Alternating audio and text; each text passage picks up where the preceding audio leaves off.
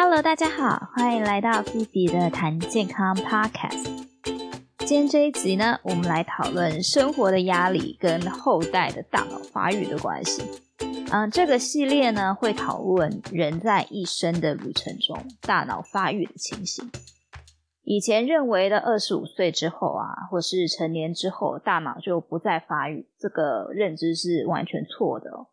事实上，大脑的发育呢，大概要到三十岁的年纪才会渐渐的稳定下来，三十岁以后才会是成熟的大人。不知道大家有没有听过，三十岁以后做的决定呢，都会比二十几岁的时候做的决定要更聪明。那现在就有一个很好的解释。但遗憾的是呢，同时呢，我们能决定一生走向的一些比赛啊，或是重大的决定，可能因为社会或是环境的关系，在三十岁之前就结束了。所以说，势必会有很多人的人生都是带着一些遗憾。既然我们要讲大脑在一生中的发育问题嘛，那这集就从最原始的胚胎时期开始讲好了。一般来说呢，如果孕妇在孕期压力太大的话，是会影响小孩的情绪稳定性跟个性的。如果妈妈的压力大，她的女儿在认知表现中会显得更焦虑，身体的发炎反应更强，而且一些对身体好的大脑衍生神经滋养因子也会变少，这样是会影响女儿的大脑发育的。所以产妇在孕期要尽量保持情绪稳定。这对小孩的情绪稳定很重要。如果妈妈心情好的话，小孩情绪也会比较温和。男生呢，虽然终其一生都可以产生精子，好像生育这件事不受年纪影响，这也是这个社会加给女生生育压力的原因。但其实男性的这个认知呢，是不完全的。虽然精子的产量可以不受年纪影响，但是质量会受到年纪跟压力的影响。精子的质量会随着年纪的增长而下降，这就要说精子产生的过程了。精子是由精囊中的精原细胞分裂出来的。女生的卵子呢，是一出生就已经有固定数量放在卵巢里面，一个月只排出一颗卵子进行分裂。那大部分的卵子没有受精的话呢，一生中就分裂那一次。但男生的不一样，男生的精原细胞在一生中会不断的分裂。这也是男生不受生育年龄限制这个说法的由来。但你也可以想象，同样的一个东西，它在一生中使用的次数越多，它是会磨损的。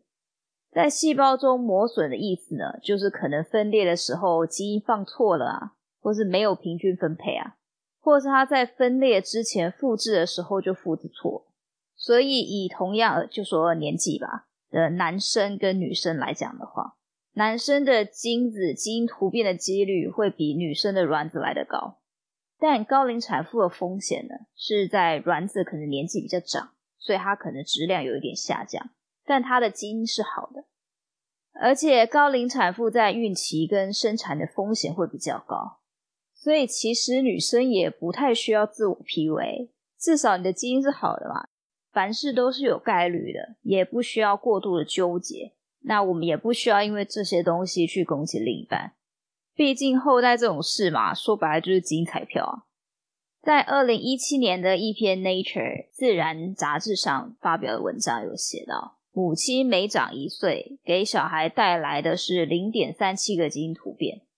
但父亲每长一岁，给小孩带来的是一点五一个基因突变，也就是爸爸年纪增长导致的基因突变是妈妈的四倍多。所以我觉得女生的年龄焦虑有时候是自己吓自己啊。另外呢，精神医学领域的研究发现，男性年纪大生的小孩比较容易有精神方面的疾病，